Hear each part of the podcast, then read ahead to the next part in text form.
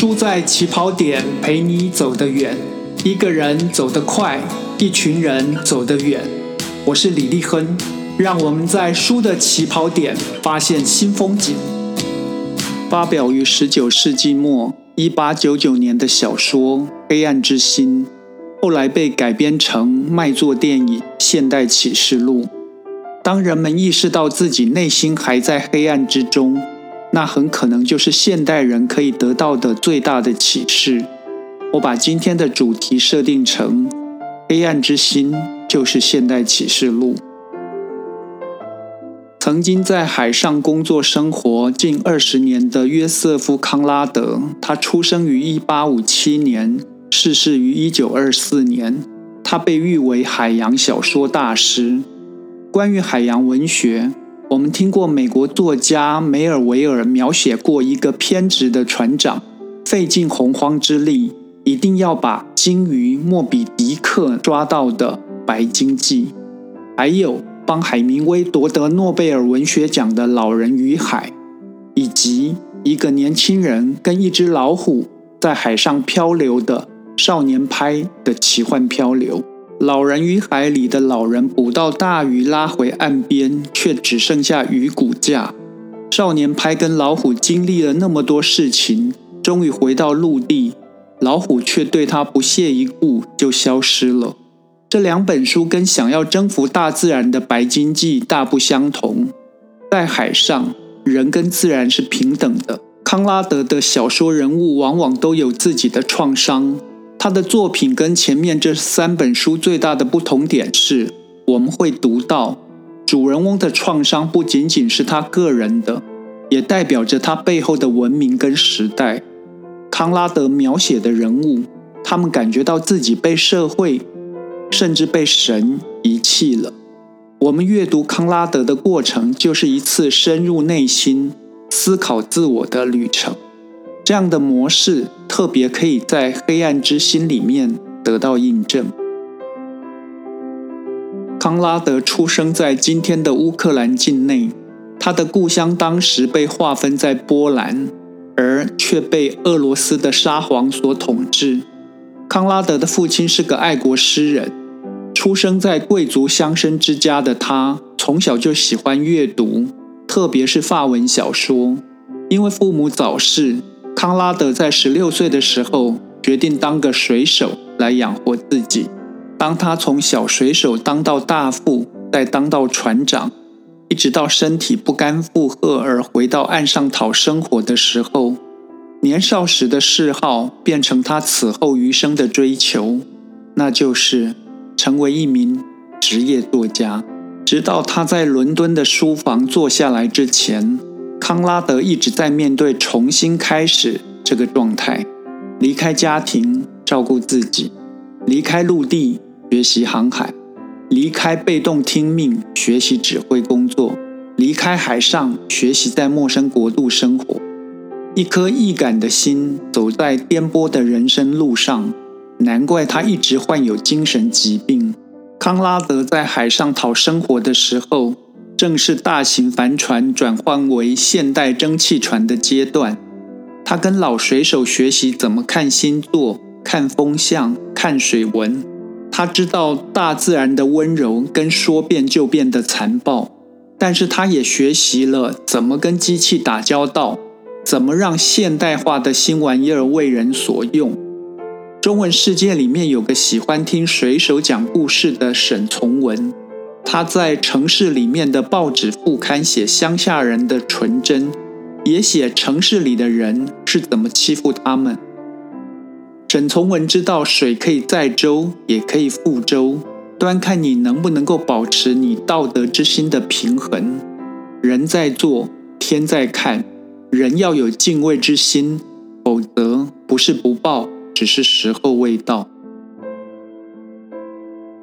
民国时代的沈从文所看到的是，有现代知识的人欺压老实人的比例太多，所以他要用编程还有乡型散记去记下山水的温柔，希望乡下人跟城里人都不要忘记。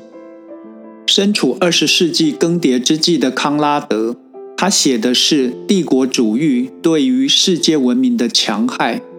黑暗之心的书名本身有两层意义：故事在描写人类走进非洲大地的核心地带，还有这些人的心是黑的。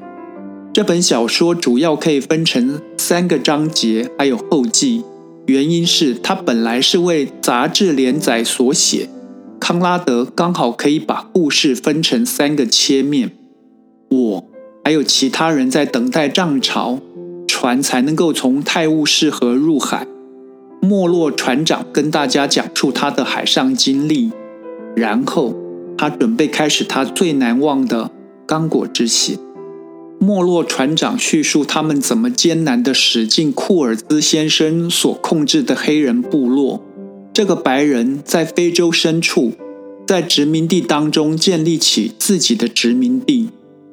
建立起倒卖象牙贸易战的库尔兹，自认凭借着现代知识、机器跟枪弹所建立的事业模式，可以复制到其他地区。最后，他被原住民杀了。这个在异域开展、貌似有无限可能的探险故事，最后却是在封闭的环境中出现可理解的哗变收场。一个崇拜库尔兹先生的女人跟莫洛船长说：“曾经听过他说话的人，谁会不是他的朋友呢？”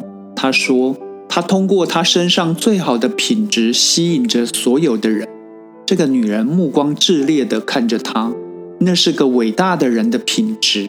他继续说：“他低低的声音似乎含有其他所有的声音，河水的流淌。”被风吹过的树木的沙沙声，野蛮人群的低语声，从远处传来的呼喊声当中难以理解的词语的模糊的光环，从永恒的黑暗的门槛发出的嘘声为他伴奏，他的声音充满了神秘、荒凉和悲伤。